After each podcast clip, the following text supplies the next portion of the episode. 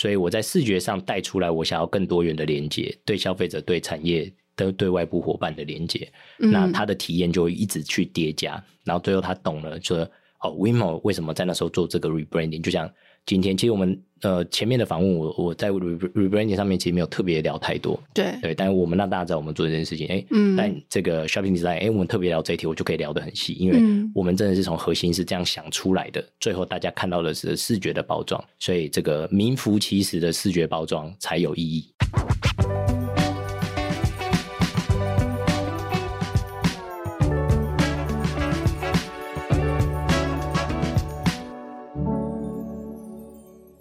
在设计里看生活，在生活里找设计。Hello，各位设计关键字的听众朋友们，大家好，我是艺兴，欢迎大家收听设计新商业单元。那过去这段时间，Shopping Design 在网络文章以及 Podcast 上都分享过非常多品牌重塑的案例。特别在这一两年，大家可以发现，广泛移动生活产业的 Rebranding 相当频繁哦。那这也跟移动服务产业在这一两年，因为电动车的问世、共享服务的盛行、疫情以及远距工作导致移动生活的改变息息相关。那今天我们邀请到 WeMo Scooter 的执行长刘瑜训来到我们的节目上，和我们聊一聊 WeMo Scooter 为什么选择在二零二二年的年底推出全新的视觉版本？那背后的策略跟洞察又是什么呢？欢迎 David。Hello，Hello，易欣，Hello，Shopping Design 的线上千万粉丝，大家好，我是那个 WeMo Scooter 的执行长 David。哦，David 的声音很好听耶，从那个 刚刚有提到说，WeMo 其实在二零二二年的十月寄出了全新的视觉版本，也是就也就是做了 rebranding 嘛。然后这也是继 WeMo 创立以来第一次大规模的品牌重塑，包含大家如果有在使用的话，会发现从 App、社群到车体都进行了全面的翻新。那可不可以请 David 跟我们分享一下？还是什么样的市场跟未来的需求推动了这一次品牌重塑的发生？好啊，其实这个 WeMo 是整个亚洲的第一家共享机车的服务公司。那其实我们这个到去年其实是满六周年。那在六周年的前夕，其实我当时开始加入团队的营运，然后担任 CEO。然后呢，我们就在讨论说，我们有没有办办法带给整个市场一个新的感受？我们其实，在做这整个讨论是怎么样把 WeMo 更有感的走进大家生活里面。那当然，在这个整个想要提升消费者跟 WeMo 的这个互动以及好感，甚至是有感的这个体验再升级，其实我们做了蛮大几件事情。第一个是我们在呃台湾推了第一个是共享机车的订阅服务，叫 WeMo Pass，跟消费者的关系从过去的一分钟多少钱的这个模式，好，然后起步价的模式，希望可以 upgrade 给这个更核心、更忠诚的消费者，所以这是第一个改变。嗯那第二个当然是我们在这个车子上面，因为其实 WeMo 在这台车辆的选择，其实在去年之前其实已经经历了六年的时间。那车子本身有没有任何可以 upgrade 的？其实也是当时我担任 CEO 之后很重要的一个，我我自己想要去推动市场上有感的这个改变。那当然我们在商业模式上，其实也希望让消费者知道说 WeMo 又在往前进了。所以我们把我们 WeMo 的核心能力，就是软硬体这个车联网可以随时租借的核心能力。把它萃取出来。那我们呢，跟其他有在做租赁汽车的这个业者合作，所以我们首发跟金门的冠城的合作伙伴，在他们的电动辅助自行车上面，已经有一百五十台在去年暑假上线。那到今年三月的时候，其实我们跟小马租车这个就是呃，Ionify 的这台车子，好一台这个呃非常一车难求的这个电动车。也正式上线 WeMo，我们就把这个软硬体全部 build up 到这个 WeMo Rentour 旅途。好，WeMo，你今天走出了都会，你想要租车，你希望有这个四轮的体验，所以我们也在 WeMo Rentour 把 WeMo 这整个 business 的 scope 再扩到更大。嗯，所以这就是让整个 WeMo 的在从 inside out 跟 outside in，好，就是 inside out，哎，我们的核心能力可以扩及什么样的一个 business？那 outside in 是消费者给我们的反馈，我们希望在去年有一个更有感的一个提升。那在这个大的结构里面，其实我们就希望说，好，我必须要让消费者知道我们变了，我们不一样了，我们变得更好了。所以 rebranding 是我们的最后一步。所以我们在这个核心的 business 的升级、体感的升级之后，rebranding 就是我们必须要让消费者有这个知道我们不一样，然后增加了讨论度，甚至是把我们这个新的 idea、新的形象、新的整个想要传递的精神，然后融在这个 rebranding 里面，然后去沟通。嗯，大家就可以发现，就是其实企业 rebranding 的背后，它不只是一个视觉的改变，而包含背后的策略与用户的关系，以及这个这个品牌未来发展的方向，其实都是息息相关。那我觉得在这里面最困难是如何透过视觉传递出我们想要创造这个全新的讯息。在设计上啊，WeMo 新的品牌色其实相较于过去有做了一个蛮大的调整。那可不可以就识别的颜色来跟我们聊聊，未来 WeMo Scooter 想要呈现给用户什么样全新的感受，以及为什么会选择这样子的颜色去表达？好，首先这个要聊 design，所以我们在一开始，哈，其实，在参与这个 rebranding 讨论的时候，其实两个方向，第一个颜色色系，然后以及这个我们想要这个形状的改变。好，所以我们在颜色上面选择了三个，好，这个森林、大海跟草地。好，所以我们在绿其实有两两种绿，第一个是森林的，相对是这个。呃，高彩度一点的绿，然后再来是草地的，然后再来是大海的蓝。那我们透过这个颜色的结合，甚至搭配几何的组成，所以可以在 WeMo 的新 logo 上面可以看得到，任何一个交叠的部分，其实都代表了一个新的可能性。所以回到前面刚才讲的，就是我们在这个 rebranding 的起点，希望让市场消费者有感，我们在 business model，甚至跟消费者的关系，甚至是我们因为这个整体的体验在升级之后，那也代表了创造更多可能性。好，所以这整个视觉其实就非常 echo 到我们想要带出来的改变是多元的、很多想象的、跟消费者共同创造的，甚至是我们因为刚才前面讲的 WeMo Pass 的订阅制，我们在订 WeMo Pass 不只是服务核心消费者，我们其实是想要把 WeMo Pass 的订阅制的逻辑可以去扩及到这些订阅 WeMo Pass 消费者的十一住娱乐的这些体验，移动、好行从 A 到 B，其实本身不带有目的。好，所以行本身是个是个过程。好，那重要的是我今天 A 到 B 的 B 点要发生的事情。那通通常就是这十一注娱乐就是它很重要的前往的目的。好，所以我们跟很多的商户，因为有了 WeMo Pass 的合作，嗯，所以有了更多的这个有别于一般可能这个共享的体验，就是一趟启程。好，所以我们有更多元的这个合作方式。可以因为我们这个改变而带出来，所以 rebranding 我们在呃颜色的改变跟转成几何的这个呃可以拼凑出不同的这个可能性，其实就代表了就是 WeMo 是更多元的想象。那为什么是森林、大海跟草地啊？哦，其实我们那时候在选颜色的时候，其实我们这个五六组的标准色大家在 debate。那我们在在这个的想象是，我们最后是用一个空间视觉感 define 出来的，就是呃，我们挑了很多这个示意的这个图像内容，然后让大家感受 WeMo 在未来想要带给大家的感受。嗯，我记得我那时候我自己挑了哈，就是我自己在挑这个 card 的时候，就很像是一个呃很多木头。的地方，然后有周围是森林，然后整个视觉是很宽敞，然后让人一进一走进去一定是很愉悦。那我觉得这个跟 WeMo 想要带给大家骑乘体验是一样的，所以最后我们挑出来的颜色，在整个萃取出来之后，就是这三个颜色。好，就是大家都挑不同的自己心中想象 WeMo 的体感的空间是什么，所以这个是有一个这个方法论，然后让我们去萃取出这个颜色。那跟我们原原本的双色的蓝跟绿，好，那其实它是更 advanced。好，所以我觉得也很好。那这个让消费者知道我们的改变是基于我们过去有这样子的一个创办到第六年，其实这整个过程其实是一个 upgrade 的感觉。WeMo 虽然是新创，但是在这六年期间，其实也在台湾市场已经有某一个既定的形象存在，有非常多使用者认识这个品牌。那在这样的情况下，rebranding 的过程中，会不会有哪一些包袱是哎，在这个过程中觉得哎，有一点点不知道呃，是不是应该要这样做，或是会有一点犹豫的？我觉得这应该是蛮多品牌在做 rebranding 的时候会想知道的。自己啦，我自己的个性啦，因为我之前也、嗯、自己也创业嘛，所以我我自己是超级没有包袱的。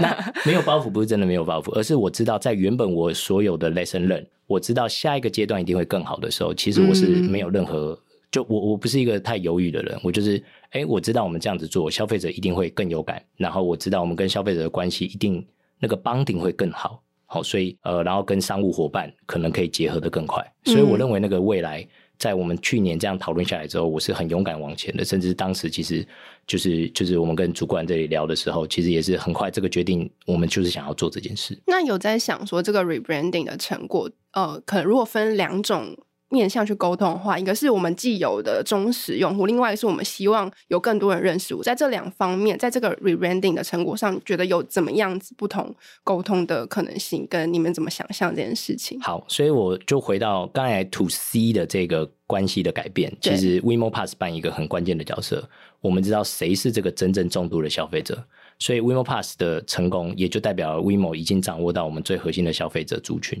哦，以前过去可能是白话文是共享业者，大家在做的事情就是啊，大家要从 A 到 B，哦，然后消费者可能就是哎、欸，我今天可能习惯用谁打开啊，没有，或者是有啊，看一下大家的优惠等等的，就这样随机的选择一个。但 WeMo Pass 其实是建立我跟消费者的关系，而且它因为这九十九块，好一百块有找的这铜板价，然后有这个三趟的保证，这个这个二十分钟以以上的免费期，所以这过程会让消费者的第一时。第一直觉就会想要打开 WeMo，好，那我们的新占率也好，或直接从有订 WeMo Pass 消费者的这个呃使用率，甚至是他这个实际租到车子的比例，哦，其实都是非常健康的。嗯，所以我们更知道我们核心消费者。那我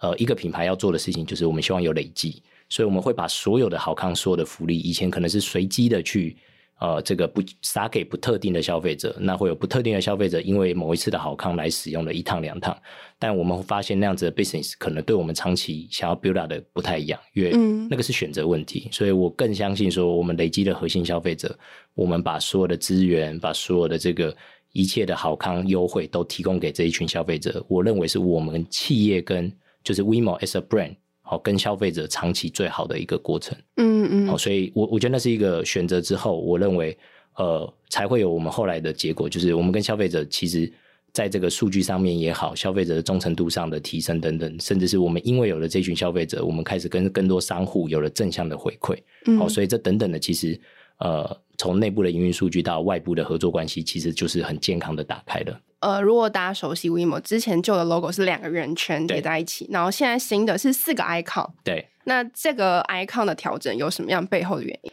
其实我们在整个视觉希望说，呃，WeMo 以以前字是字，图是图，好，白话文是这个，所以我们想要在几何的字里面已经代表了我们想要 deliver 的图像的感受。嗯，好，所以我们在这个以前 WeMo 是单独的英文字，然后上面有这个两个圆圈加这个两片叶子的这个。呃，很 ESG、很节能、很很很绿电的这个想法，那我们 upgrade 成它是一体的。那一体就带来的感受是，我们想要带给消费者那个就是这个这个森林、大海跟草地的感受。嗯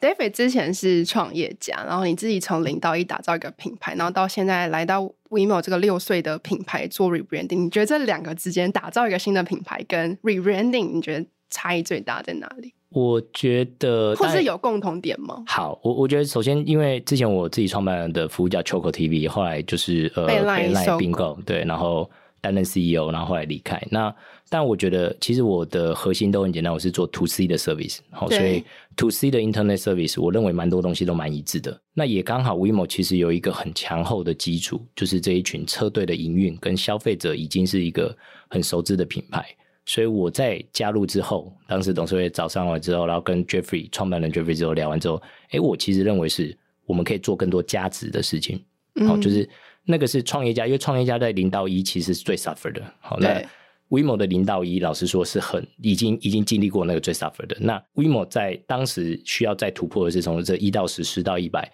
我们应该怎么在既有的模式底下，然后创造更好的商业的成绩，甚至对消费者来讲。WeMo 是一直不断在去 upgrade 的一个品牌，所以我那时候我我是一个很擅长 reset 的一个人，所以我会思考说，哎，消费者现在给我们的回馈意见，问遇到的问题是、嗯、呃是什么，然后甚至是这个组织我们在什么样的事情做很好，或什么样的事情没有做那么好，那我们在没做那么好的部分，我们怎么在改善？做得好的部分怎么让消费者知道？好、嗯，所以我是整个 overall 反正就是从这几个面向，然后想我们跟消费者的关系，然后跟这个。其他的共享品牌差异化的这件事情，我们怎么把它做得更好？跟创业的时候，其实 Day One 其实想的东西也蛮一致的。好，但是我在基于一个有很已经有一个很成熟的基础的，对一个深厚基础，它已经是现成的 business 嘛，所以我在这整个价值跟 upgrade 上面，我是呃想象我在 Day One 要做这 business，我一样怎么去做这个差异化的选择？嗯，那那个部分是蛮像的。以我作为 user 的体感，感觉这一切发生的蛮快的。没办法，我没办法接受自己很慢。对。哎，那从启动这个 rebranding 到最后就是视觉呈现给大家，大概经历了多长时间？其实一个多月吧，我记得。这么快？当然了。两哦，两三个月，官方说法两三个月，两三个月。但我们进入到进、哦、入到这个视觉的选择，我们开始想啊，想说我们要 rebranding 带出新的感受。哦、所以 design 团队是内部的吗？呃，我们有跟那个品牌的的顾问公司合作，哦、对，那但品牌顾问公司跟我们 internal 的这个 top management 其实是有很大的互动，对对。呃，随着品牌识别的亮相啊，WeMo Scooter 其实有陆续推出有别于以往二轮载具主轴的服务嘛，包含子品牌刚刚有提到的 WeMo Rental 跟订阅制服务 WeMo Pass 等等。那全新的品牌定位跟这一次品牌重塑之间有什么样的关系吗？其实应该就是围绕着刚刚我们的最 fundamental 希望创造的有感的改变。嗯，然后其实我们定义最后我们这个品牌的 slogan 啊，我觉得刚才没有分享到是。我们在这视觉颜色完之后，其实我们就决定我们想要 deliver 的东西是什么。所以，我们是 Share Now, Green On，哦，就是 Share Now，就是哎，你今天想要共享，你随时随地二十四小时随租，在双北、高雄，我们七千台车，你就可以直接租。所以 Share Now, Green On，就是你今天 Power On 的时候，其实你就是为这个整个 ESG，或者是为这个地球，在这个节能或者是绿能上面，其实更进一步的心力。所以，这个永续的环保的精神，贴心的共享服务基础，其实是。Rebranding 后面，我们想要告诉大家的，然后跟大家一起去创造一个多元的骑乘的感受，嗯、来自于十一住娱乐的订阅的连接。嗯，嗯，所以我们其实从去年跟 Momo 的合作，就是呃，在去年的双十二、双十二的合作，然后到今年的那个魏全龙的合作，我们有那个魏全龙的包摩车，对，然后甚至是我们在六月底连续九十天。就是有天天抽日本机票，你今天起，明天就有机会飞日本。嗯，上个礼拜很好笑，抽到那个我的好朋友那个吕思璇，对，对 他自己，我我，我没有，我不知道是他，因为是同事抽的，因为我没有，我不可能，我我没有直接处理这些事情。哎，看到这个公告名单，天哪，我不会是他吧？我就我就丢他说，哎，这是你吗？这个 email 你你自己看一下，有有遮住吗？他说，嗯，好像是我。不限航点吗？哎，对，日本不限航点啊，就呃。航空公司有飞到的航点啊，嗯、对，就是我们合作的这个票有有对应到的相关的航点。还有蛮多新的合作，比如说去年跟我去年跟今年的太空港好像都是 WeMo 一起合作，啊、因为我去年有去。哦，真的 哇，真的，尤其是年轻人，对，所以因为太空港就是这个娱乐项嘛，那我们很多年轻的消费者其实这个呃骑乘上都是来自于这些娱乐嘛，十一住娱乐，嗯、所以。这个娱乐上面，然后加上我自己本身又是那个从娱乐产业的算有一些接触，然后也是那个必应的独立董事，所以这个资源面上面，我们就想说要怎么整合。但我觉得题外话就是太空太空港真的超级需要 WeMo，因为它在一个超级偏远的地方。完全正确。他他找上我们的时候，当然我们绿能嘛，因为太空港也在提倡这个，然后他的确也需要有人把大量人潮运进去、运出来。因为它其实离捷运站超远的。对。哎，还是公车站，我不确定，好像。它因为它是河滨啊，河滨里面就不会进去啊，啊所以你一定要停外面走进去啊。啊那 WeMo 我们就跟他特、嗯、特开了一个就是 WeMo 的专属区域。其实前前年这前年年底，我们跟那个五月天在高雄的演唱会就已经传过一次了，嗯、对，所以那时候也是积极帮这件事情。然后反正有应用场景有移动，我们就存在。嗯，好，所以这个这个过程，甚至我们今年跟那个必应，因为必应在高雄也办了很多演唱会嘛，对所以就是我们相关的也会有必应的那个视觉专车。嗯，那刚才提到的魏全龙是我们最新这个中华职棒下半季开打，那魏全龙的这个小龙女啦啦队，还有这个这个球员们，对，都会有自己的专属的车体车贴，然后就可以让喜欢的消费者，就是骑乘上面多了一个动机，嗯，或者为了他们支持的球员，因为我们办一个活动，呃，球为了球员或者是为了他们支持的这个啦啦队们，好，那就可以去做更多的骑乘，累积积分，最后就是会有一个挑战赛，所以这个一切的一切就是。呃，让消费者骑乘上面不只是一趟 A 到 B 而已，可能有跟他生活的连接感是增加的。嗯，然后讲到小龙女，就是那时候 TVS 说，哎、欸，他们在网络上看到，哦，当然我们本来就有看到，就是我们的那个有小龙女的这个粉丝，然后去依照我们那个聘点，就是那个车子显示的位置点，然后去找到这台车，结果他发现那个小龙女的车的贴膜被拔被拔走了。所以有疯狂的粉丝，真的是超出我们的预期，就是好像隔两天吧，就是把我们的车膜包走。所以消费者就去爆料说，呃，就是我们的车子的贴膜把它包，然后就带走了。太夸张了。对，所以我我觉得蛮好玩，就是创造了这一些一个一个跟消费者的连接跟改变，其实跟我们想象的蛮像。嗯，而且我们接下来还有更多，最近期应该是可以公告了，就是我们跟那个卡瓦棒嘎可以了哈，可以可以公告了。我看一下这个眼神，所以 跟这个忍者龟，我们有忍者龟的车子了。对。那从这个策略拟定到新服务的推出，到视觉呈现，到最后真的让我们的消费者呃有感于这样子的改变，其实需要一个沟通的过程。那在市场沟通上啊，我们是如何透过这样新的识别或是新的露出来重新定位品牌，而且让消费者对这件事情有感？就是这个沟通有没有什么样的策略可以分享？好，所以我我刚才讲的是，我其实最早一开始加入的时候，其实已经有一个认知了，就是移动本身其实呃没有人很 excited 说我今天要移动，通常比较不会，就哦今天这个移动我好开心，我想要做这个 A 到 B 的 A 到 B 本身，哦，所以没有，我觉得那个存在的动机是小的，对，所以大部分时间它就是一个刚性需求，所以我刚才讲的是，我们透过跟消费者的关系的连接改变，跟外部外部的商户的连接改变，就刚才。如刚才讲的这个小龙女也好，我们跟这个 Momo 也好，跟这个这个太空港也好，它就是一个独特记忆的改变。嗯，所以我要讲的是，我们跟消费者在 rebranding 上面，这个与其说他看到之后就会立刻觉得，哎，WeMo 不一样，但我们。其实 fundamental 在做的是消费者关系的改变，所以他一旦从连接里面看到了改变，看到 rebranding 之后的改变，嗯、那可能就像易欣一样，就是哎哦，WeMo 真的好像有一些不一样，而且来的蛮快的，嗯，好，所以我们更期待的是消费者真的在呃在日常生活里面感受到感受到的，然后他也知道哎，WeMo 换了一个新视觉，那我会觉得那个东西是加成上去的，嗯、对，逻逻辑上是我今天这个。我们不说我们的珍珠奶茶多好喝，哎，我开在一个街边，哎，但你喝到就回头会告诉大家，然后说，哎，这个街边的这个珍珠奶茶，它的装了招牌嘞，哎，它这整个视觉不一样嘞，对啊，我觉得我们本质上其实蛮 enjoy 在大家知道我们有了这些改变之后，更喜欢。更爱上 WeMo，更讨论更多的 WeMo，基本上就是创造新的多样的连接点。对，它的沟通效果其实更直接更好。对啊，那个核心是因为来自于我们是刚需嘛，所以我在视觉上带出来，我想要更多元的连接，对消费者、对产业、的对外部伙伴的连接，嗯、那他的体验就会一直去叠加，然后最后他懂了，说哦，WeMo 为什么在那时候做这个 rebranding，就像。今天其实我们呃前面的访问我我在 rebranding 上面其实没有特别聊太多，对。对，但是我们让大家知道我们做这件事情，哎，嗯，但这个 shopping design，哎，我们特别聊这一题，我就可以聊得很细，因为我们真的是从核心是这样想出来的，最后大家看到的是视觉的包装，所以这个名副其实的视觉包装才有意义。那呃，随着去年第四季的品牌重塑，WeMo App 其实也进行了改版。那可不可以跟我们分享这一次在改整个改版的过程中啊，基于新的品牌视觉做了哪一些功能性或使用者体验方面的调整？这个因为其实要 align 哦，其实做这个 design，其实整个 CI 的大的改改变，其实很重要的就是我因为定调了这整个 CI 传达了我想要 deliver 的核心精神之后，所有的产品其实就是对应到要调跳。哦，所以我们其实花了一个多月的时间，把所有前前后后里里外外的这个，就是在 WeMo 的这个整个色调是更是完全符合我们现在 CI 想要表达的。那在里面的原本的 logo，当然就会这个依序的去置换。那当然跟消费者的关系的连接，其实我们在这个 WeMo Pass 的诞生，就让消费者一进去就知道，哎，有一个地方是很明确，在这里我想要跟你建立这个关系。所以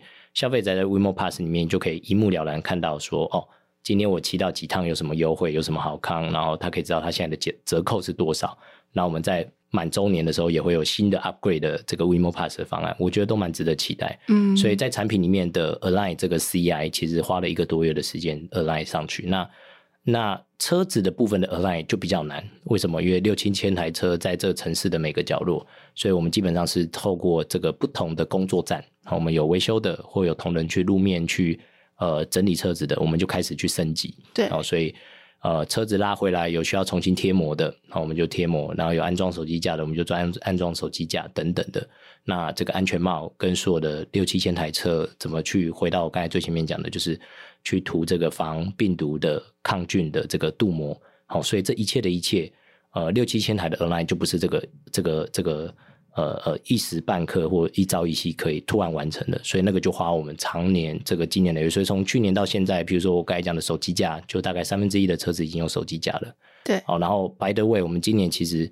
呃如果有认真骑 WeMo 的消费者，其实可以感感受得到，我们有一个 Advance 的电池推出，我们有自己的大电池，所以这大电池可以让消费者的整个骑乘距离增加快三十个 percent。有，我有发现，有发现。我以前从永和没办法骑到南港。哦，真的，对对对，这个对有大电池之后，你不止骑到南港，对，你可以骑到南投，没有开玩笑，就是你可以骑到南港远一点的地方，应该是没问题啊。南投铁定还不行，但这个科技我们就是，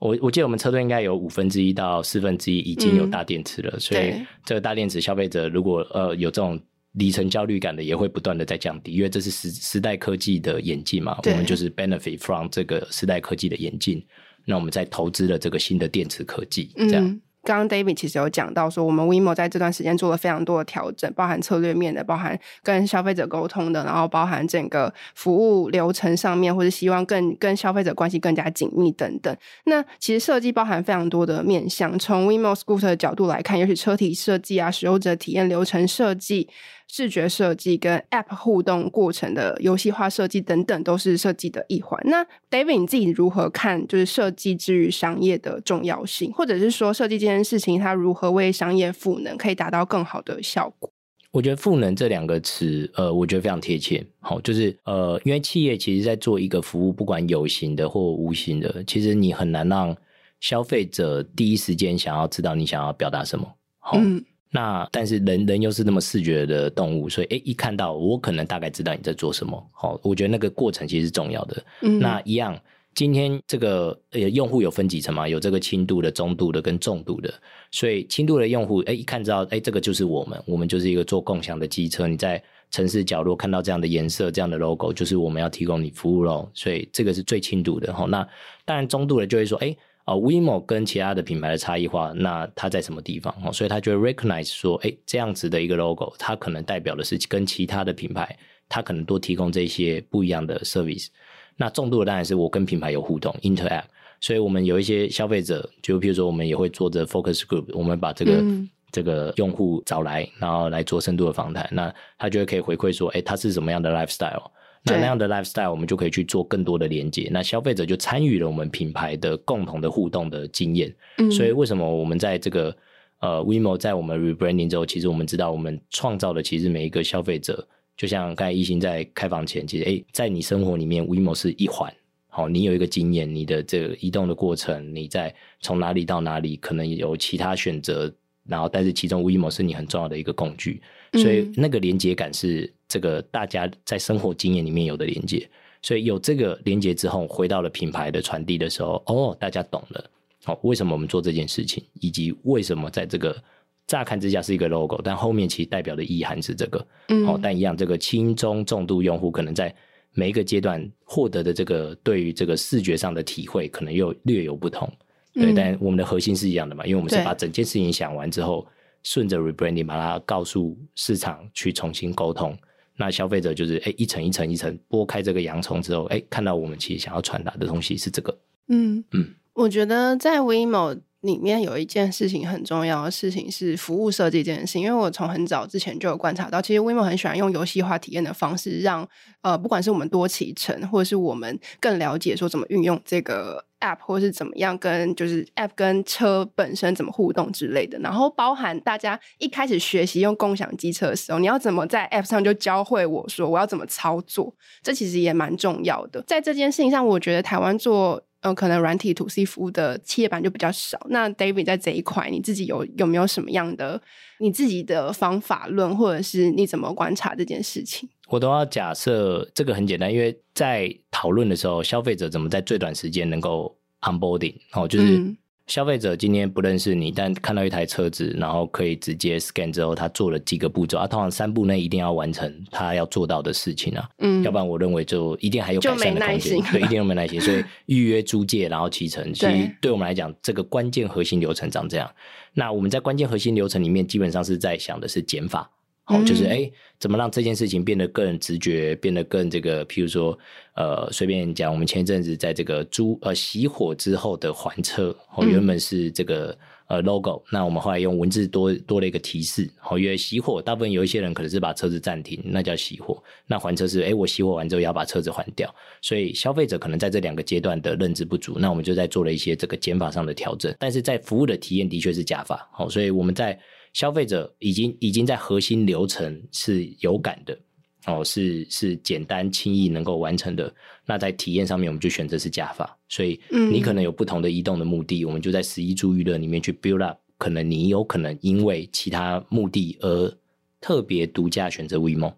的这个体验的连接。好、嗯，所以在这个跟 C 端的思考，在产品跟流程，甚至是我们要 deliver 的这些服务的本身，其实会是这样子来看这整件事。移动是某一种刚需，嗯。那对于 WeMo 来说，WeMo 还需要做到是呃提醒大家来用 App 吗？这件事情是需要设计的吗？好，所以我们回到消费者的洞察，所以这个洞察里面当然有一个很重要的是 frequency。好，所以我们知道我们的有一群消费者，他的 frequency 可能是每天一次或每天两次以上，所以对这样子的核心消费者，我们的沟通的方式，嗯，其实要越来越简单，因为对他来讲，他已经很习惯了，惯了，你根本不用教育了，你你要的就是让他知道说，哎。其实 WeMo 你的好康就这么多，而且他也真的得到这些好康。那有别于其他的这个共享服务，哎，我们的连接感是更够的。好，我觉得这是我们想要传达的。那对那些可能刚 onboarding 的消费者，哦，我们就要不厌其烦的提醒他，或者是呃，在他第二次、第三次的时候，可能有一些环节上面，我们也是在教育他等等的。所以我觉得，for 不同的消费者的状态，他在 frequency 上面可能叫养成。好，因为可能从一开始你不知道这个 WeMo 应该多久骑一次，到最后，哎，你可能融入你的生活里面，你发现你是一周骑一次的，或你是一个月骑两次的，这个消费者的关系都会不太一样。嗯，好，那当然，我觉得，呃，这个共享服务也蛮大一个族群，是一个月可能就是我们平均一个月消费者大概三次左右啦，就是整个 overall。那这个三倍也是为什么 WeMo Pass 选择三次，就是你九十九块 No Brainer，就是你一定觉得这个 WeMo Pass 轻松骑，哦，所以三次我就是给你九十九块，你就不用。不用再想了，好，所以呃三次的这个 frequency 更少的，那我们就是哎时间到的时候提醒他说，哎，WeMo 有一些东西你要不要考虑回来再骑骑看，好，所以如果你是比较轻度的，那你可能会收到这样的 remind，那你是比较重度的，我们就告诉你你的好康是什么，嗯。回到游戏化体验跟设计这件事情，WeMo 有很多任务，嗯、就是它会呃，比如说你一个月要骑乘几次，然后或是你要到哪一些呃停车场停过，这些可能过去都有在游戏化设计中安排。嗯、那很好奇说，这样子的设计确实有提升，比如说大家使用的频率吗？或是大家去尝试这些新的功能的意愿吗？哦，我们近期就是我们我们最最近期啊，我们其实有几个好玩的，就是。我们希望透过这样子，呃，第一个是增加我们在营运车队的效率。我必须说，有时候我们做这件事情，就是希望让你知道，哦、呃，我们有这样子的这个这个租还站，哦，就是你可以在那边还车，哦，比如新义区，新义区其实是 WeMo 的很重要的一个站场，有很多停车场都可以停。没错，所以易欣非常了解，所以我们在新义区是非常 dominant，就是呃，消费者骑进去不用烦恼你要停哪里，你要去的新一区的任何一个 corner，我们大概附近都有走路走得到的租还站，哦，所以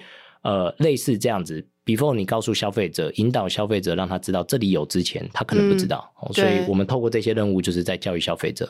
那消费者一旦更成熟了，那其实呃类似这样子的 Gamify 就增加他可能就是呃他骑乘的次数，嗯，或者是 WeMo Pass 一样，它最高的折扣是二十趟以上是六六折，单趟直接给你六六折，所以这个就是让消费者有点像是累积这种 mileage，就是一个里程，然后你达到了，你也很轻松可以享有这个折扣。没达到也没关系，因为没达到你该有的这个折扣，没就是当下你结账的时候就是直接回馈。嗯，所以类似这样的逻辑，游戏化的感受，让消费者在一趟骑程里面是呃有多元的这种体验啊。对啊，那我们近期哎前一阵子我们推了这个租车券跟还车券，哦，你在某一些地方你可以在这里，譬如说大安区的租车的这个优惠券，哦，所以如果你在大安区租车了，那你这一趟我可能就会有基本的折价，哦，让消费者说或。所有大安区的这个有其共享的消费者可以优先选择 WeMo，然后有一些地方是有还车券，哦，那还车券就需要，哎，消费者你今天可能移动到三重，那我们就会在你还车在三重的时候，这个会有一个补贴，希望大家可以多往三重去移动。哦，这个其实是有蛮明显，我们在数据上就会看得到消费者的行为会有一些开始改变。嗯，对。那我们另外则是我们在这个呃东区，哦，我们在东区，其实在延吉街，我们的车辆或所有的这个呃共享业者，其实在延吉街这边其实都有大非常大量的车辆。那我们就推出了这个任务旗，就是旗子的旗，哈，就是。我们在我们的后照镜上面装了这个一个一个旗子，哦，所以消费者可以把它撕开来之后，里面就享有这个折扣优惠嘛。好、嗯，在限定时间里面，哦、去找一下、啊。所以如果我去延吉街，一定要骑 WeMo 这个。延吉街离这边不远了，离我们公司不远、呃。对，可以这边租一趟骑过去骑一趟，这样可能还比较优惠。嗯、对，所以我们这个任务旗得到的 lesson，其实非常多的消费者因为这样子，呃，重新选择 WeMo。嗯，又或者是有一些消费者可能。对共享机车以前停在路边没有概念，哎，但突然多了一个旗子，他可能想说，哎、啊，那我试试看。那一打开了之后，我们就有让消费者可以 scan 下载，然后又有一个优惠的过程。其实这种任务旗的设计，我们是蛮呃蛮蛮觉得蛮好玩的，而且又达成我们自己在行销上面希望达到的一些目的。哎，我可以许愿吗？当然啊，其实说，就是你们有讨论过在 WeMo 里面有雨衣这件事吗？哦，我们其实去年年底推了，就是那时候还在月费制的时候，嗯、我们记得我记我们有推了一个雨衣方案，然后是 WeMo logo，我、哦、那时候反应很好，因为大家对于我们这个当时的 logo 有一个非常、啊、就是有有一个 Q 版啊，所以我们那时候有一批的雨衣的方案，但后来我们理一理之后就觉得，哎，我们应该要往订阅走，因为往雨衣跟这个高资费的方案，其实对我们来讲，就是让消费者这个购买完之后有压力要骑乘掉的这个体感，哦、那。嗯其实我们在接下来，其实这个相关这个消费者的骑乘的周边，其实我们也都是蛮想要再去不断的扩展，因为订阅为核心，然后可以展开大家体骑乘的这个体验的再升级，本来就是我前面在讲的，我们想要去 upgrade 的。嗯，台北真的太容易下雨了，我不止一次骑在 骑到一半就开始下。然后还有一次，我就骑到一半，然后我就开始下雨，然后下的蛮大的，我就没办法，就先停在路边，先撑起伞，想说该怎么办？是要先还车吗？还是怎么样？然后我就遇到旁边有一个也骑机车的人，他就在我旁边停下来等红绿灯，然后他就递给我一个黄色雨衣。我想，天哪，台北真的是人情的都市啊！上帝吧，对啊，上帝拯救我，真的就了解，处处有温情，处处有温情，真的。的，但我觉得一个品牌就是影响消费者的行为，其实很隐形，但却又很可见。因为比如说以我自己的例子来说，大学毕业那一年很想要买机车，想说因为住永和嘛，永和没有代步工具，根本就是断脚啊。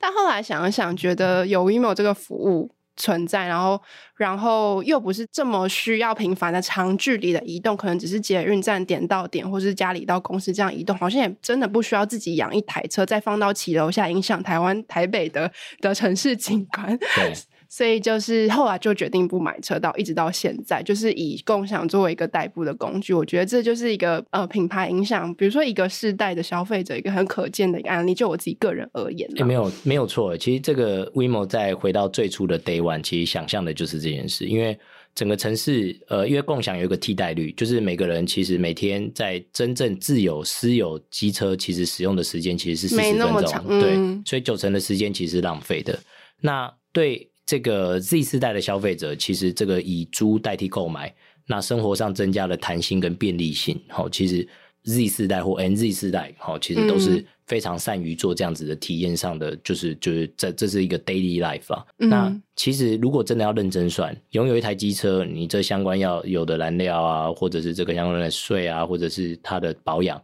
然后跟你今天真的以共享为生活，不管任何品牌，因为这最早 Day One 就会说，如果呃有共享作为这个城市移动的一个服务一个运具的话，那对整个城市是好的。对，因为那中间有一个东西叫共享的运具的替代率。好，其实你一台共享的运具其实可以替代掉十三到十五台的这个私有车辆。嗯、好，那你可以想象啊，全台北全台湾其实一千四百万辆。好，那最极致，好，那当然这个可能是一百万辆就可以解决，就有一千多万的辆的这个空间被 release 出来。那当然，双北跟高雄或都市这个区域的密集度更适合共享，好，因为它可能在共享的这个这个密度也好，消费者的移动的需求也好，其实共享是更有利的。所以双北跟高雄，我相信啊，就是经过了这样子共享运具的提供，其实呃，像一心这样的消费者，其实也有一些，就是我们消费者里面其实有非常扎扎实实一群人，就是他就是不再拥有车子，对，因为大家拥有车子要保养它，要处理它，要等等的，其实他就是宁可使用的时候付费，嗯，而且算下来是真的是会划算的，的因为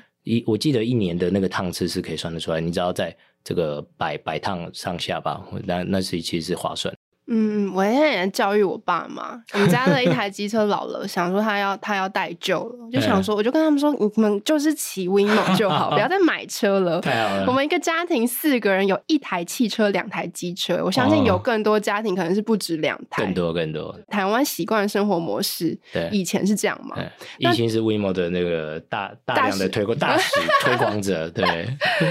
那最后有个问题就是，呃，品牌跟识别核心其实。除了刚刚提到的跟企业未来发展的策略跟提供服务有关之外，它的核心还是来自于企业的文化嘛。那一个品牌能否说服大众，也端看就是这个内外的沟通是否一致。最后想要问 David 的事情是，你会如何形容 WeMo 的企业文化，跟这个企业文化如何透过设计来体现给让大家感觉到？嗯，其实就回到我们刚才所定义的新的这个 log 呃 slogan 啊，其实是 Share Now Green On，所以我们希望大家因为有了共享的生活，可以增加更多的便利性，哦，甚至个这 by the way，就我们都像很多消费者都是这种单程的目的地的骑乘，就他骑去聚会可能要喝点酒啊什么的，呃，这个有喝酒千万不能骑哈，绝对不能，所以他单向的骑乘什么的，所以 Share Now，好，所以你的生活。A 到 B 的 B 可能是任何的十一住娱乐的可能性，WeMo 都在这里为你服务。嗯、那 Green On 是你今天 Power On 的时候，其实这个电车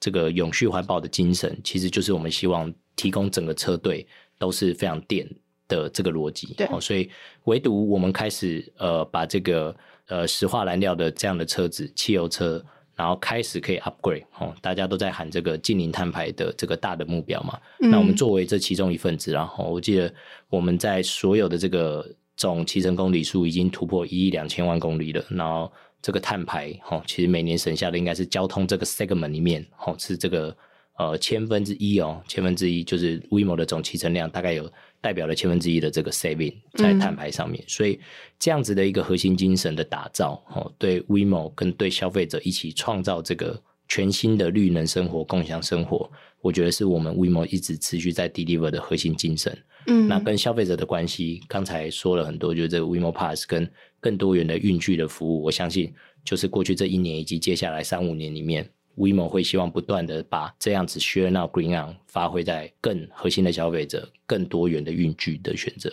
嗯，那今天非常谢谢 David 来到我们节目，跟我们分享 WeMo 在 rebranding 之后所创造的一系列的改变。那今天的节目就到这里，最后还是要再次邀请大家，如果听众朋友对于设计新商业的议题还有任何的好奇，或是希望听到我们专访哪一个你很感兴趣的对象，都欢迎留言让我们知道，并留下五星好评。那除此之外，我们也在节目下方留下小额赞助的抖内连接，欢迎喜欢我们的听众朋友可以留言抖内，你们的支持是我们持续制作好内容的最大动力。另外呢，想要知道。更多 SD 关注的议题，邀请大家持续锁定设计关键字 Podcast，或到 SD 的脸书官网、IG 社群来追踪我们。那设计关键字，我们下次见喽，拜拜，拜喽。